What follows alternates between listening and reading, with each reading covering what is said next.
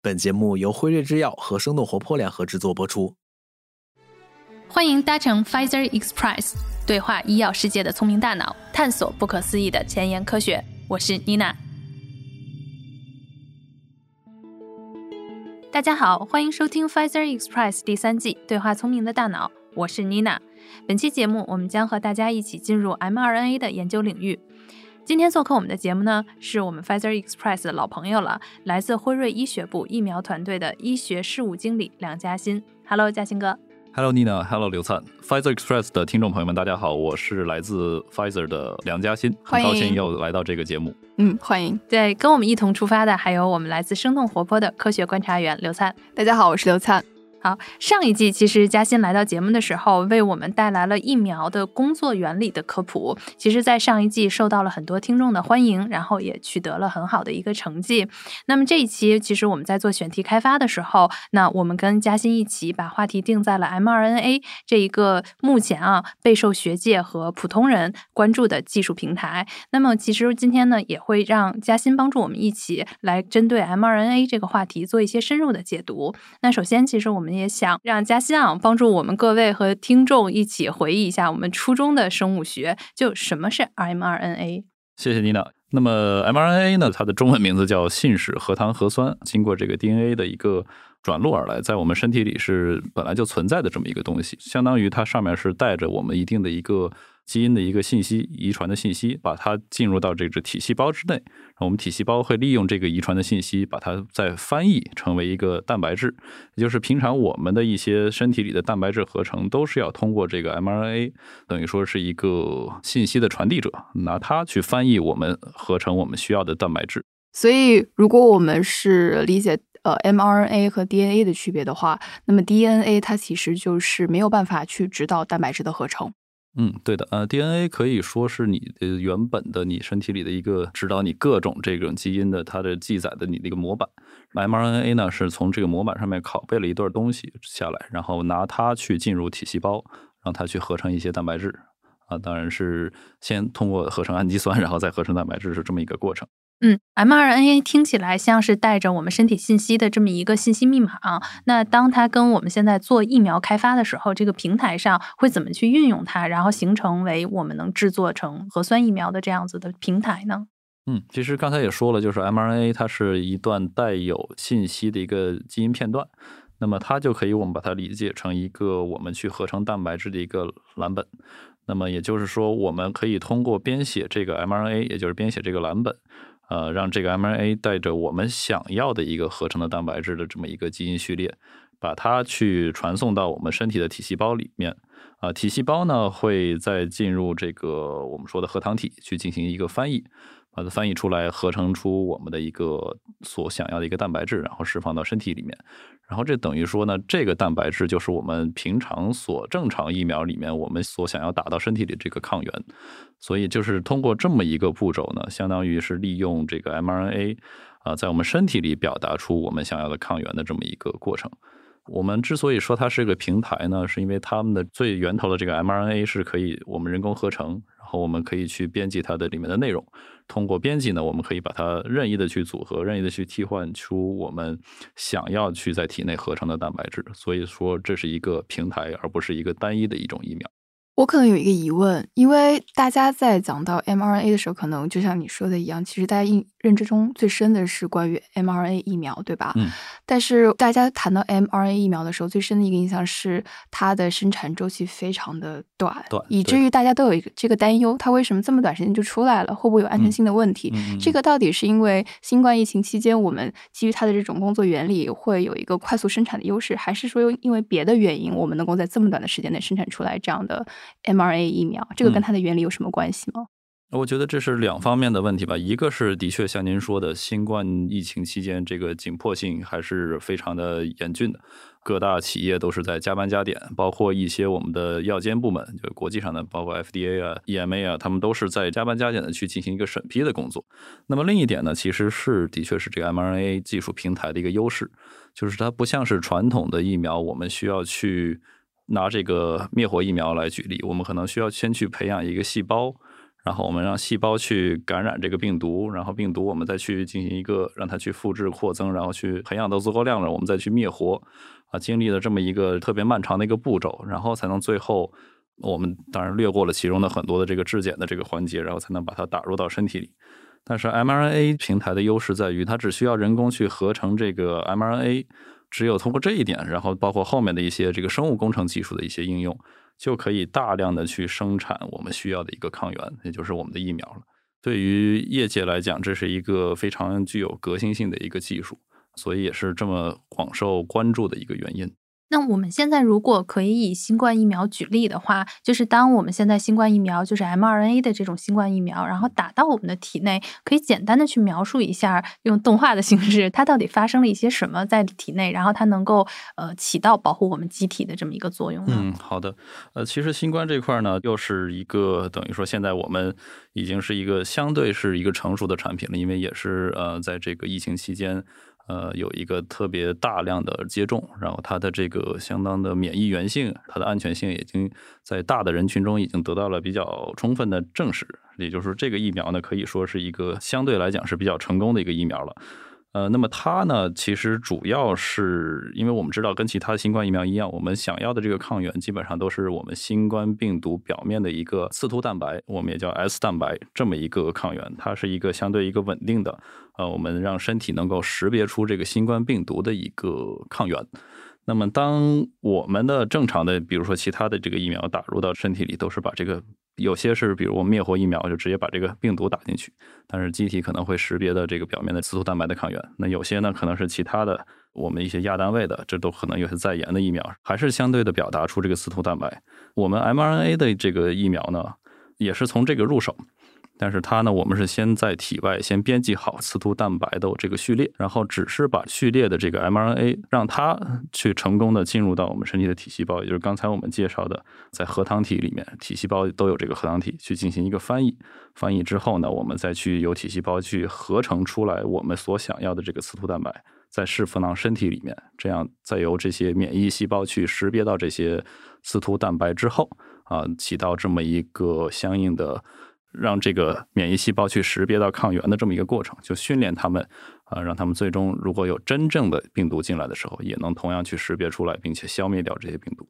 所以他们的基本工作原理，我们理解，如果灭活疫苗跟 mRNA 疫苗比起来的话，他们最基础的工作原理其实是类似的，对，就是进入到身体内引起我们免疫对的对的体系有一个反应，对，明白。那之前其实有一些医学报告，他们在讲说，虽然 mRNA 它在生产和制备的过程当中可能比以往的传统疫苗会更短一些，但是在后期运用过程当中其实是有很多困难的，这也是在更早之前我们没有看到 mRNA 疫苗大规模普及的一个原因。你怎么看？那我想，这个它的主要的之前的一个问题呢，就是 mRNA。它首先从它这本来的特性来讲，mRNA 是一种这个半衰期非常短的这种基因片段，所以它在细胞之外能够保持不降解的这个时间是非常短的。所以我们怎么去把它保存啊？怎么去让它去啊能够成功的进入到我们的体细胞这块是一个关键。那么另外一点呢，就是 mRNA。我们用的是一个病毒的，哪怕是人工做好的，也是一个病毒的 mRNA。那么进入身体之后呢，如果在一个单拿一条这个 mRNA 放到身体里，它会很快被正常的这个免疫细胞去识别掉，相当于它就被当成一个异物就被干掉。所以这个是一个问题，我们怎么去让身体不去对它产生这个呃免疫反应是一点。然后另外呢，就是怎么去保证。刚才说到这个，光有这一条链条，我们怎么把它真正的要送到体细胞里面去进行这个翻译？我们得把它送到它的这个终点站去。那么这些技术难点呢，都是通过几十年的这个科学家的一个呃技术的一个积累，那才最终呢在去年的这个新冠疫苗上得以实现。所以这个里面呢，还是有好几个这个技术壁垒在这里，这几个技术结合到一起，然后把这个 mRNA 真正的实现上市。嗯嗯。哎，其实我们听刚才嘉欣分享，就是 mRNA 这一路走过来，感觉真的是一个特别长的一个路程。然后，其实我们在前期看资料的时候，mRNA 被发现就已经是在一九六零年已经发现了，六七十年代。对，然后在过往的六十多年里面，它一步一步的走。那其实我就特别想问，如果从嘉欣的这种专业的视角来看，就是在这么长的一个里程当中，你认为啊，如果挑几个特别有意义的里程碑，能推动这个技术？到今天应用到我们身上，你会挑哪几个跟我们分享呢？其实每一个十年或者都有一个比较大的一个 mRNA 相关的一个进展。从最早讲起，就是六十年代的时候，呃，刚才您亮说这个 mRNA，呃，是被发现。还有一个同时的，可以说是影响到现在疫苗的一个发现，是我们发现了一个叫做脂质体的一个东西。那么这个脂质体呢，等会儿会跟大家介绍这个具体是为什么它这么重要。那么到了七十年代呢，有科学家就发现，我们刚才说的 mRNA 单独进入这个身体里啊是不成功的，我们需要让它进入到我们的体细胞里才行。所以有科学家就想到用这个刚才我们说的六十年代发现的这个脂质体，等于它是一个油脂，然后把这个 mRNA 包起来。就像一个包一个汤圆一样，我们把 mRNA 作为馅儿，然后这个脂质体是皮儿啊，把这个 mRNA 放到里面。那么通过这个的一个脂质体的一个保护，那么可以让这个 mRNA 更好的、更完整的进入到我们的体细胞之内。当时也是在实验室的这个条件下，能够诱导出一定的免疫反应。那么呢，介于当时的这个条件，当时的生物工程技术，我们可能是没有办法去合成相应的这个 r mRNA，所以当时都是一些动物来源的这个 mRNA。到八十年代的时候，可能又是一个大的进步。成功的这个科学家用这个人工去合成了我们的这个 mRNA，也就是奠定了我们刚才说的啊这一切一切的基础，就是我们得必须得人工去合成，我们去编辑，我们能够去写出这么一段 mRNA，就用的这个写字儿的，基本上是这么一个意思吧。就是你到时候去编辑出来，它这个我们所想要的 mRNA 都是要靠人工合成的这种办法。所以这块呢，其实是一个非常重大的突破。到这一块，我们就已经可以控制我们想。要往里面放的这个抗原了，呃，那么到九十年代，mRNA 如果单纯放进去，啊，一个是它不稳定，另一个它可能被身体的免疫细胞去识别，然后去直接就把它这个干掉。那么这时候呢，九十年代就是有两个科学家可能发现，啊，把其中的一段东西替换掉。那么原来它是应该是这个叫做尿苷酸的一个东西，是在这个 mRNA 里面是作为一个进行一个修饰的一个片段。那么我们把它们利用假尿苷酸的东西，然后把它这个替换掉。替换之后呢，我们的这个身体的免疫系统就不再识别它为这个异物，这也是一个重大的发现。这样我们就可以确保 mRNA 在进入身体之后，能够成功的进入到体细胞，并且不被干掉。那么同一时期呢，还有这个纳米脂质颗粒，不是刚才那种脂质膜的那种那个结构，这个是更先进的一个纳米脂质颗粒。那么它呢是有四个脂质颗粒的这个分子。然后去把 mRNA 等于包裹起来，就是等于换了一个更先进的我们的汤圆的皮儿。首先能够把这个 mRNA 正常的、这个完好无损的送到体细胞之内。那另外呢，还可以它的表皮呢是一个电离脂质。那么它这个电离脂质在正常的生理条件下，就是在我们血液当中可以变成一个中性。那么这样呢，也是减少这个我们电离的一些损伤，因为之前可能会有这种情况，就是它如果带正电的话，然后可能会对我们的机体造成一定的损伤。那么这个呢，在新的这个技术之下呢，可能就成功的解决了这个问题，所以这块也是我们说一个关键性的突破。那么到零零年，也就是基本上就大家已经看到了 mRNA 的一个商业前景，所以有很多的，比如说一些小的一些疫苗的研发公司都开始进入到这个呃相关的领域当中。莫扎纳之前就已经做了这个九种针对这各种传染病的一个候选的 mRNA 疫苗，但是呢，也是都比较前期。那包括现在的跟这个 Pfizer 去合作的这个 BioNTech 也是在做一些。流感呀，或者说肿瘤啊相关的疫苗啊，都是在做一些前期的工作。那么，直到是这个疫情的爆发，那么才能推动这一切，大家把全部的科研精力都投入到这个新冠上面，然后并且能够快速的进行产出上市。所以也是可以听到，就是各种节点，然后各种这个建立在前人的这些技术的科技上的这个发展上，才有今天这个成功的 mRNA 这个疫苗平台的诞生。我有一个小小的问题，你刚刚提到，其实纳米脂质体是一个不同于六七十年代发现的脂质体的这样的一个新的突破嘛？纳米脂质体它会有所谓你刚刚提到的像 mRNA 一样的半衰期的问题吗？它会有自己物理稳定性和半衰期一样的问题吗？还是说因为它是个包裹物，所以它没有出现一样的问题？目前我还不太，说实话，这个这个问题我还真是不太了解。对，嗯，但是理论上来讲，一般的疫苗都是成品的疫苗，都是存在一个保质期的问题。然后你刚刚说到那个关于就是这个汤圆皮儿能够让它形成一个中性，好让它进入到人体细胞内这样的一个过程，我可能想再确认一下，就其实是因为我们人体内的这个细胞就是核酸，它是带负电子的，它是负电子，然后因为我们所用的这个呃细胞皮儿，它是天然有这个正的电离子，还是后来人工加上去的，才能够让它顺利进入到我们的体内，然后不被识别以及能够跟它融入。对，这个应该是，其实这是一项比较大的技术突破，就是它是可以我们让它去带这个正电荷，然后再进入体内之后，它当然这块不是我特别专业了，因为这个很多这个生物化学这个知识或者这个生物工程的知识都不是我的专业领域了，就是它在进入人体之后，我们体内它进行这个中和。等于说把这个正电荷根据我们这个血液里的这个负电荷去结合，然后中和了之后，它这个外皮就打开了。通过这么一个状态，就能把这个里面的 mRNA 就正常的释放出来。这是我的一个理解啊，我也不知道这个对不对。如果有听众朋友这个有更在行的，可以指出是我的错误。哎，谢谢。哎，那其实就刚才听到了，因为。很多的一些公司看到商业前景的时候，诞生了这个叫 mRNA 这个产业，是在两千年左右。包括我们看到现在，其实，在疫情当中，特别两家非常小型的，就是 Moderna 和 BioTech，都是在前后成立的，在那个时代下。但是离我们今天啊，都已经二零二二年了，它其实又过去了二十二年。其实特别想问嘉欣，就是在这二十二年里面，其实已经看到了这个产业，它又经过这个后二十二年，它其实发生了一些什么呢？在这里面。嗯，呃，后二十二年，我觉得。看起来可能之前的那种大的突破的已经不是特别多了，可能更多的是如何把它成功的产业化，如何去呃通过这个我们不断的设计改进，让它去真正的实现能够变成一个真正的疫苗的这么一个过程。所以其实是呃在过去的二十年当中，大家都是呃投入了很多在这个完善这个技术平台上面啊，包括我们去进行各种这个临床实验的尝试啊，当然都是比较前期的，比如说在这个流感。很多的这种，呃，相对的这个病毒类的这么疫苗啊，都是进行了一个前期的比较尝试和一个探索，但是可能它的商业前景在疫情之前是没有特别被广泛认可的，所以相对的投入还是比较的少，所以这个进展也相对缓慢一点啊。那么直到现在呢，是我们可以看到这个百花齐放，国内也有非常多的这个企业也在这上面去进行投入了，这也是近期这个它转换成这个商业这个利益之后，大家可能更多去关注它。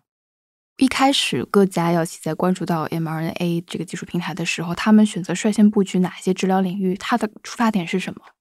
很好的一个问题啊，因为跟刚才我们解释到整个的它的一个作用的机制，然后这个平台的工作模式，更多的是我们去它的终点，它的一个靶抗原一定是一个蛋白质。这也是我们整个刚才前面讲这个 mRNA 是怎么去在身体发生这个相应的这个合成蛋白的这么一个过程。呃，所以它只要是蛋白质的这种抗原，基本上都是在大家的考虑范围之内的。更多的是病毒类吧，因为病毒类的它的这个结构基本上就是一个基因片段加上一个外面一般是个蛋白的壳，所以我们要做的大部分的这种疫苗呢，如果往疫苗的方向走，就都是这种病毒类的疫苗。那么我们更好的去利用它去做这种病毒的蛋白抗原的这种疫苗。还有一个方向呢，就是我们做肿瘤，因为肿瘤的这些癌细胞也会去有一些这个表达的这个蛋白质，然后也能让我们的身体去识别到。那我们可能从这个角度呢，也是想通过我们 mRNA 合成一些肿瘤呃细胞它特有的表达的一些蛋白，然后让我们的这个免疫细胞去识别它，并且清除它。所以只要是跟蛋白相关的，我们以后都可以通过 mRNA 来解决。还有可能有一些其他的治疗领域都可能会用到，但是都还在比较前期的探索阶段。还有可能有哪些领域？呃，比如说有些罕见病，嗯，呃，有些罕见病可能也是跟蛋白相关的，我们可能呃也能通过 mRNA 的方法去进行一些治疗的尝试，嗯。我可能会补充一点啊，就是我们在实际去使用 mRNA 技术，还是拿疫苗来举例，因为我我有看过辉瑞完整的去做 mRNA 疫苗的那个流程嘛，你们其实有官网上有介绍，然后我就发现它会经历一个反复说需要讲到冷链相关的一个技术，就是你在研究这个 mRNA 呀，包括生产疫苗啊，再到运输到各个医院去，其实它会强调说这个冷链技术是非常关键的，保证这个 mRNA。疫苗使用安全性的一个重要的方法，为什么会是这样子？还是回到 mRNA 的特性，因为它的这个半衰期啊，包括它的储存条件都是要求的非常的苛刻的。特别是这个冷链，呃，我们最早的时候，呃，由于技术的限制，可能。之前刚出来的时候，不知道大家还有没有印象，都是大家比较发愁的事情，就是呃，这个疫苗只能在负八十度冰箱的这个条件下去运输和储存。那么这个呢，当时是等于说限制到整个这个疫苗大规模使用的一个非常棘手的这么一个问题。特别是在一些发展中国家，你怎么去啊给大家去接种这个疫苗？因为你还没运到那儿，可能大家那个当地的这个储存条件根本就不够，然后这些就活性的这个物质已经去降解了。那么到后来呢，可能也是经过大家的一个不断的去在这个技术上的突破。那么现在呢，其实这个冷链已经是符合我们正常的疫苗这个二到八摄氏度的这个储存条件了。当然还是保质期会相对短一点，但是能够做到这一步，我觉得已经可以就是满足全球的这种疫苗接种的这种冷链技术的要求了。从负七十摄氏度到负二到负八摄氏度，对对对。我记得在看就是辉瑞之前我们的那个纪录片里面，因为我们拍了一个就是新冠开发的一个纪录片，然后里面其实特别提到了，就是因为当时在美国其实没有这么大的工厂可以做这样子的储备，所以真的是辉瑞自己投资了一个就是冷链的工厂，然后把里面所有的这种温度能够符合当时第一批出产疫苗的这种极端的这种温度，然后才能够进行生产，然后最后进行。保存，所以到后面其实是也是花了非常大的一些的这种，嗯，其实当时一度这个制冷行业也是呃受到了挑战，对，对，他们不能说受到挑战，但是订单肯定很大。到到后来这个技术突破了，可能也是呃相对之前那一批这个订单也就过去了，对。对，因为我觉得这点特别重要。那个嘉欣刚刚提到的，其实整个就是冷链行业之前可能大概二到八度是一个部分，然后可能负十五度、负二十度，但是大规模的做负七十度这样的，不管是你空运，因为很多疫苗我印象是空运，是对你在飞机上你说我要达到这样的温度是非常非常难的，还会有安全问题，对对，挑战非常大。嗯，对，哎，那我们现在其实看到，就是说，作为这个 RNA 的这种疫苗，其实它会有两个类型嘛，一种叫做这种非复制的 mRNA 疫苗，和这种叫做这个病毒来源自扩的 RNA，就这两个有什么区别吗？嗯嗯嗯，其实非复制就是刚才我们一直在讲的这么一个比较简单的状态，就是我们在外面编辑好一条 mRNA，然后打到身体里，然后它自己啊就这么一条就合成一个蛋白就出来就结束。那么可能自扩增的呢？这个技术目前还没有一个真实在应用，都还在比较前期的这个研发阶段。那么它的概念是我们让这个 mRNA 片段进入到身体之后，它自己还能再扩增出很多条这个相同的 mRNA。然后这个的优势在于，很多条的 mRNA 呢都能合成这个蛋白质，在你身体里产出的蛋白质的抗原这个量一下就增加了。也就是说，我们在生产的时候可以用非常小的成本。比如说，我们就生产这么一条自活增的，然后打到你身体里就可以出来好多条，然后我们这个生产的成本会降低非常多。更多的是从工艺、从这个行业的角度来讲，可能是对大家的一个这个优势。但是对于受众者来讲，可能这个优势不是的特别的明显，因为它还是一个刚才的作用机制还是没有一个太大的变化。就是蛋白质的合成效率更高了，效率更高，我们用更少的。所谓的更少的抗原能够达到更好的这个效果，大概的比例会有吗？呃，目前还没有，没有一个非常研发阶段。对，我自己的一个理解，其实刚对于比如说挑战那个部分，我们之前在看，我看 Nature 那篇介绍 mRNA 技术长文的研究当中，它其实讲到一个问题，就是到底是修饰的。mRNA 能够起到作用，还是没有？就是 mRNA 能够起到作用，这个其实是关于 mRNA 技术这一块谁的贡献最大的一个讨论，对吧？那个德国科学家 Katalin，他原来是宾大的教授，他跟 Weizerman 觉得说，我们修饰了 mRNA，所以让这个技术能够普及。对，然后他们现在在 BioNTech，对吧？对，对。然后但是还有一些人，他们就觉得说，其实我不做这个修饰，我只要让那个帽子的结构足够稳定，我也可以能够达到一样的效果。所以其实发现这个 mRNA 技术，如果我们一定要说有一些人，或者是有有一个发现是对这个技术。术的推动起到决定性作用的，你觉得你会有一个定论吗？还是说你觉得其实都很重要？这个只能说让后人去评价了。特别是在这个整个这个疫苗，我们能有更多的数据产出之后，比如说它这个真正的这个效果的数据，呃，在大范围的这个接种之后，然后看看到底是呃哪种疫苗更加去啊它的免疫原性、它的保护效果会更好，或者它的安全性会更好。这块儿其实可能是由这种我们一般叫做这个真实世界的这个研究去进行一个相关的评价。所以在前期呢，这种呃相对的更多的这个机制上的这个还真的不好说，因为大家其实学界都还在争论这个事情，所以。从我这个角度，我是不太好去评论到底是孰胜孰劣。嗯，哎，那可以就是帮我们普及一下，就是第一个，我们是不是可以说它修饰那个 mRNA，其实它就是。刚才嘉欣说的是让这个我们植入的这一段 mRNA 有带有病毒的，它是能成功躲过我们人体的免疫系统，所以它能够就是化解了一个技术，就是说它怎么能传达到我们希望它走到的那个位置，是吗？它的这个发现，嗯，对的，它这个修饰呢，就是真的是不让我们的这个免疫系统能够识别到它作为一个这个异己，然后去给它排除掉。我觉得，如果今天梳理一下的话，就是我们觉得 mRNA 它的这个发展阶段到现在啊，我们可能会希望请嘉欣来做一个评论。我们目前 mRNA 技术发展的这个最新的进展和阶段大概是在哪里？嗯，好的。那么，基于可能现在新冠疫苗的成功的使用，然后它的这个相应的前期的一些效果和这个安全性都得到证实，等于说给这个行业内是注入了非常这个强的一个动力。特别是刚才提到这几家公司都是在前期在布局的，可能不是新冠病毒嘛，这是由于这个疫情去打乱了大家的节奏。那么在前期呢，我们可能更多考虑的一些，呃，比如说流感，可能拿流感举例是比较好的一个例子，因为流感疫苗可能现在是虽然说都是推荐大家去接种的。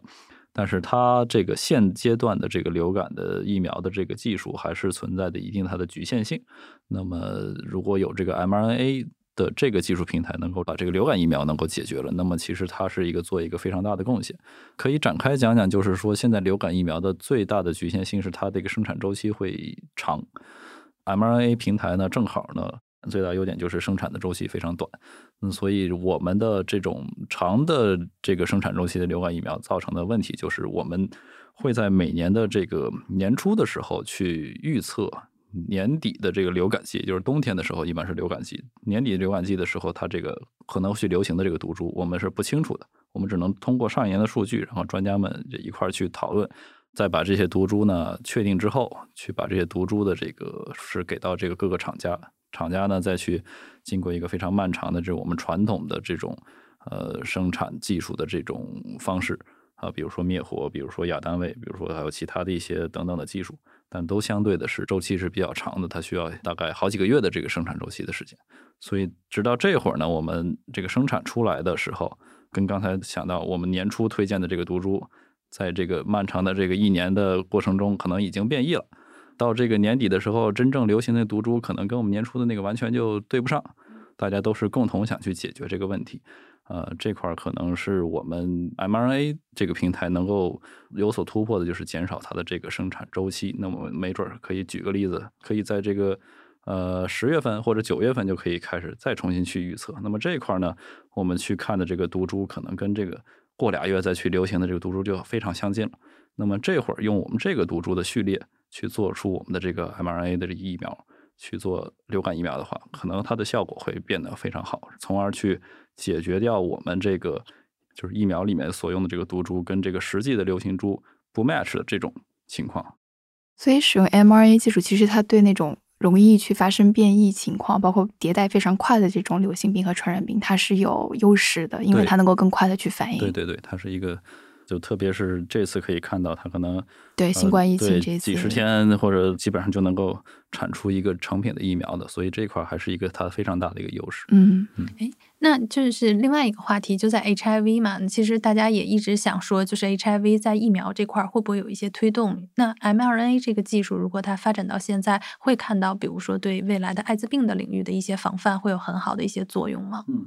艾滋病其实这一直大家都在。呃，试图去解决，包括 mRNA，其实在最早就是九十年代的时候，大家已经是在做相应的艾滋病的这个疫苗的这个研发了。那也是这会儿去发现的，就刚才我们说那个修饰不修饰的这个问题，就是把这个直接未修饰的这个 mRNA 打到这个小鼠体内之后，就是有一个比较大规模的炎症反应，所以才想到了去进行一个相关的修饰。这个 HIV 的病毒呢？啊，一个是它是变异非常快。所以这个有可能，就 mRNA 平台都是无法去直接去解决这个问题的，因为它其实在每个人体内，它的不断的这个传代，不断的去复制。那么另外呢，就是 HIV 病毒，它其实是感染到的是我们的这个免疫系统啊，T 细胞什么的。所以如果说我们连我们的身体里的部队它都被感染了，那么我们打这个疫苗呢，本来就是想要去让这个我们身体里这些部队这些免疫细胞去识别它。那么这些部队被感染了，就没有人再去抵抗我们的这个。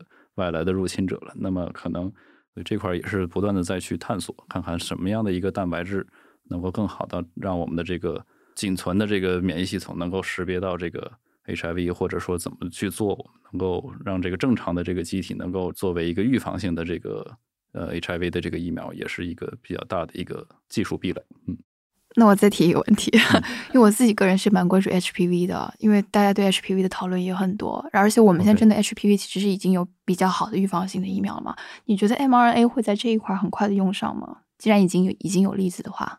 应该也是很快吧？我看有有些管线是。研发的管线里的确有 HPV 的这个相关的这个疫苗，但是我现在也不好说，因为都还在比较前期的过程当中，而且我们也现在有比较成熟的，呃，效果也非常好的这个疫苗了，所以它作为这个平台这个优势，可能跟他们相比，目前来看可能不是特别大，所以也可能从这个商业投入的角度，可能不会在这个上面投入太多。我的个人的预测。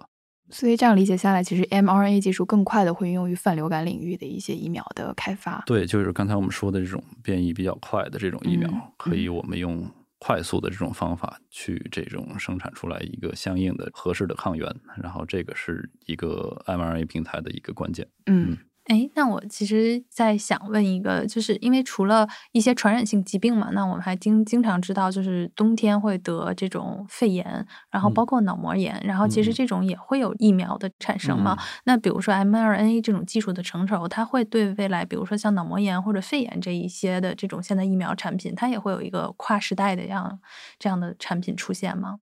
这两个妮娜刚才说的这两个疾病都是由细菌导致的。哦。对，所以这两个疾病呢，细菌它的结构就相对复杂了，因为我们可以这个细菌要比病毒要大好多好多，它的结构也复杂，它也不只单纯的是刚才我们说的病毒，它只有一个蛋白质的外壳的这么一个简单结构。呃，细菌可能就表面，包括就刚才拿这个肺炎球菌去举例，它表面是有一层多糖的去覆盖，然后我们现有的疫苗呢，基本上也是基于它这个外面的这层夹膜多糖，用它来作为一个抗原，让机体去识别。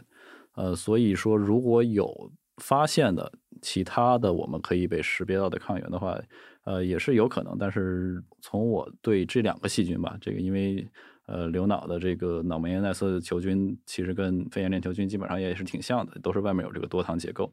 呃，以我对他们了解，可能很难去我们通过其他的抗原去识别到它，因为他们都是紧紧的被这个外面的这层多糖包裹。先进入体内，你去识别的都是这个多糖的这个结构，所以这个在 mRNA 这个平台可能对它来说不是特别的一个管用的这么一个技术。嗯，原来是治病的那个病病原是不一样的，治病的基因是不一样的，一个是病毒，一个是蛋白。对，其 实我们去考虑去用哪个技术路径，用哪个平台去做一个。疫苗也是必须得从这个本源去考虑，我们得去了解这个疾病的致病菌的它的一些这个特质，呃，或者致病的这个病毒或者其他的这个病原体的这个特质。只有通过这个特质确定之后，我们才能去考虑我们要往哪个方向去研发这个相关的疫苗。所以这个其实是一个比较关键的问题。对，刚刚嘉欣讲到那个脂质纳米粒的时候，刚刚就。感觉是这样子，就是其实你在设计这个呃 LNP 的时候，它其实也是根据你 mRNA 的这个特性，然后去设计这个。你一定是有原因，有因才有果嘛。对对对。那我们其实刚才在这个疫苗领域啊，就是我们聊了很多，然后包括是在这个疾病的这样子的这种感染的领域。那我们想知道，就是除了这些领域之外，然后是不是在其他的领域，我们也可以看到 mRNA 它也会有一些落地的这么样一些的治疗或者产品出现？对，那就可能。展开了畅想，那可能比较近的，就是已经在做相关研究的，就是这个肿瘤这块儿，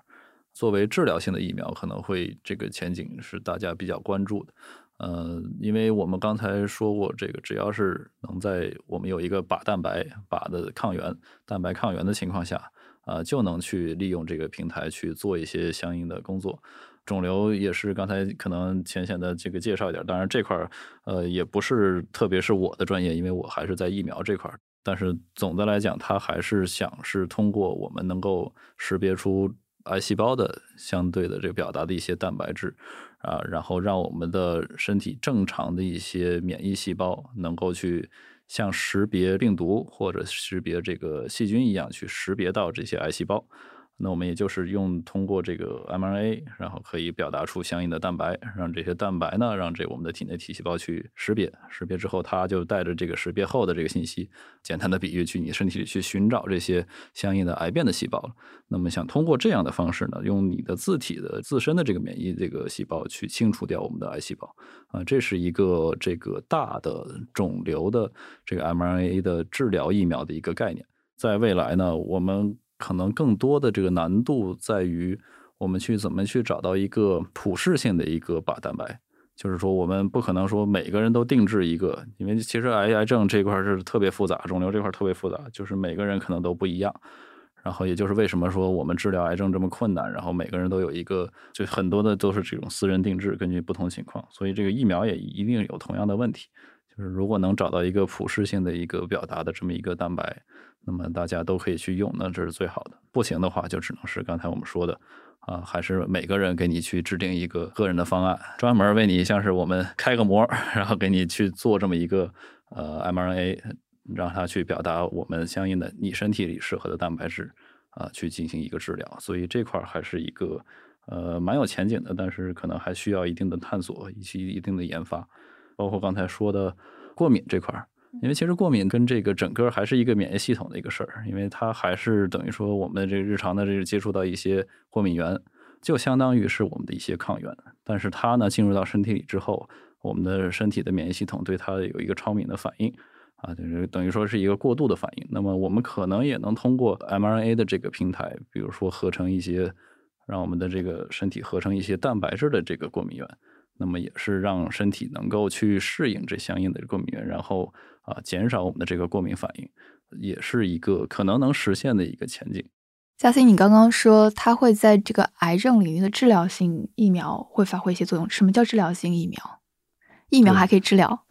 对对，其实 这块就两个概念就很模糊了。嗯，到这块就不是防病。在真的产品出来之前，都不太确定这个到底属于疫苗，还是属于就真的是一个基因疗法，或者说相关的免疫疗法。因为它的作用机制呢，就是刚才大家讲的这个概念呢，还是我们想去训练身体里正常的免疫细胞，特别是 T 细胞，让它去识别到我们的这个癌细胞的相关特征。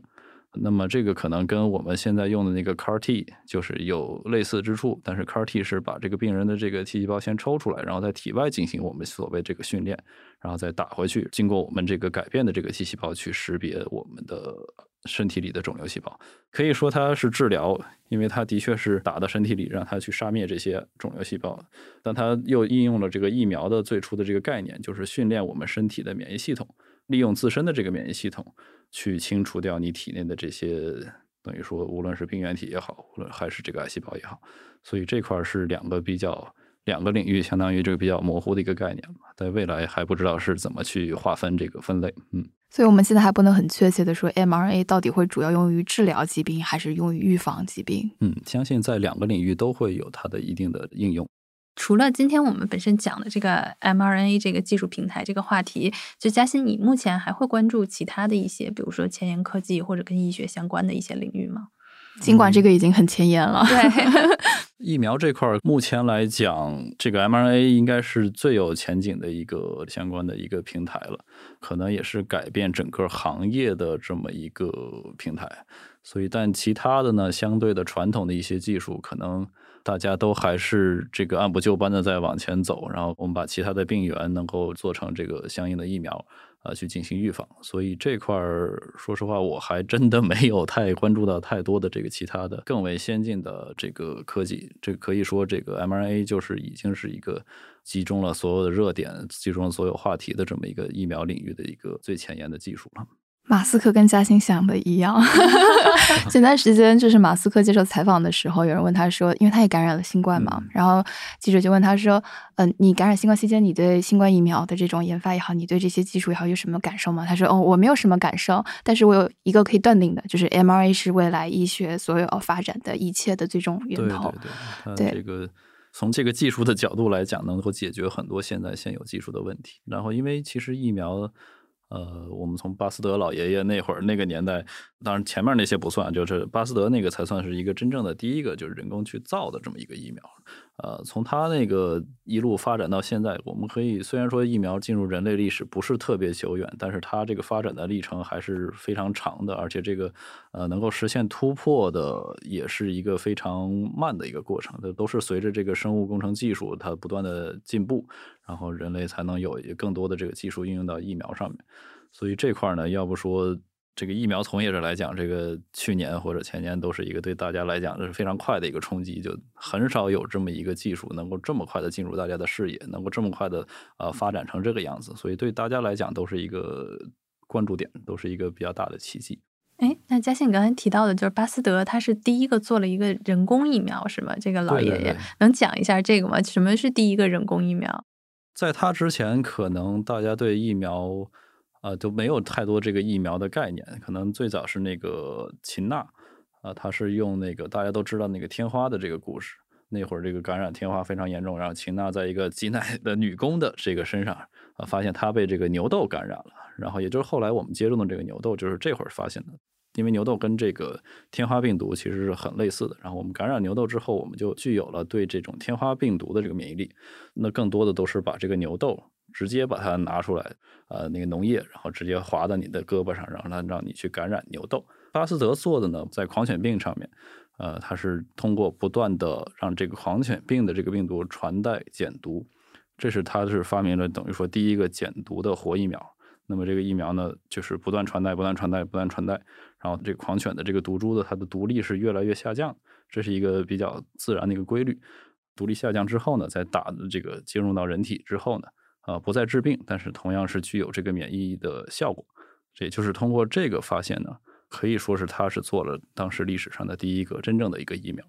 哎，那我最后啊，因为嘉欣一直是在做疫苗的工作嘛，然后在就是硕士研究生的时候学的也是这个公共卫生。我想问，就是新冠，我们知道它是一个其实人类的一场大的灾难，已经改变我们的生活有三年了。但作为你一个就是做工卫或者做疫苗人来讲啊，对你的工作前后的对比会有很大的一个反差吗？其实工卫人就是做公共卫生的人，更多的是一些幕后英雄吧。就是大家把工作做得非常好的时候，这个基本上就是没有任何人会注意到他们的存在，因为他们其实已经。啊，比如说一些环境卫生啊，比如说一些这个劳动卫生的，或者说啊其他的，特别是传染病这块儿，大家这个预防工作做得特别好的情况下，就是不会有人会记得他们在后面的这个默默付出了。当然，在这个新冠这个期间，这个的确是一个打了大家一个措手不及。那么这个时候，大家才会看到这个公共卫生的一个重要性，然后可能更多的这些幕后英雄、幕后的专家会走到这个前台来，然后去真正的提醒大家。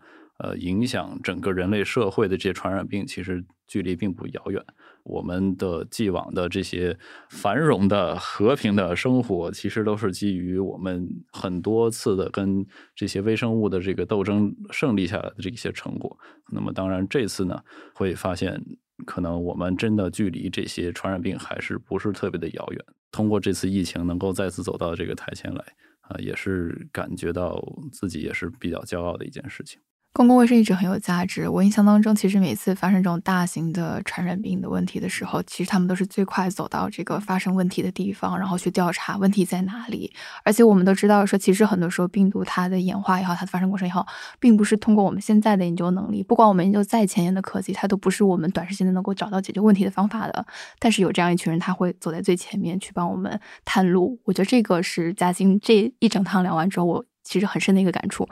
科技的进步也好，医学的进步也好，它是日拱一卒的。是，那非常感谢嘉欣今天为我们带来 mRNA 领域的一个分享。那么通过今天的对话，其实我们不仅能近距离的看到，就是科学发现啊是一步一步的如何改变，就是成为改变我们人类生活重大的一个突破。其实也了解到，在漫长的岁月中，其实那些不为人知的一些故事。那如果很多的听众想要进一步的了解 mRNA 以及现在目前该领域的一些发展跟应用，那可以在我们的 show notes 当中，然后找到我们的一些延展。阅读的一些材料，那也欢迎呢更多的听众在留言区留下你们的一些听后感，或者未来你在 Pfizer Express 想要听到的哪些前沿话题。那感谢今天大家的一个收听，我们下期再见，拜拜，拜拜。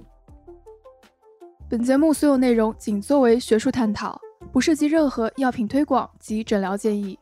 如果有医学方面的问题，请及时咨询医学卫生专业人士。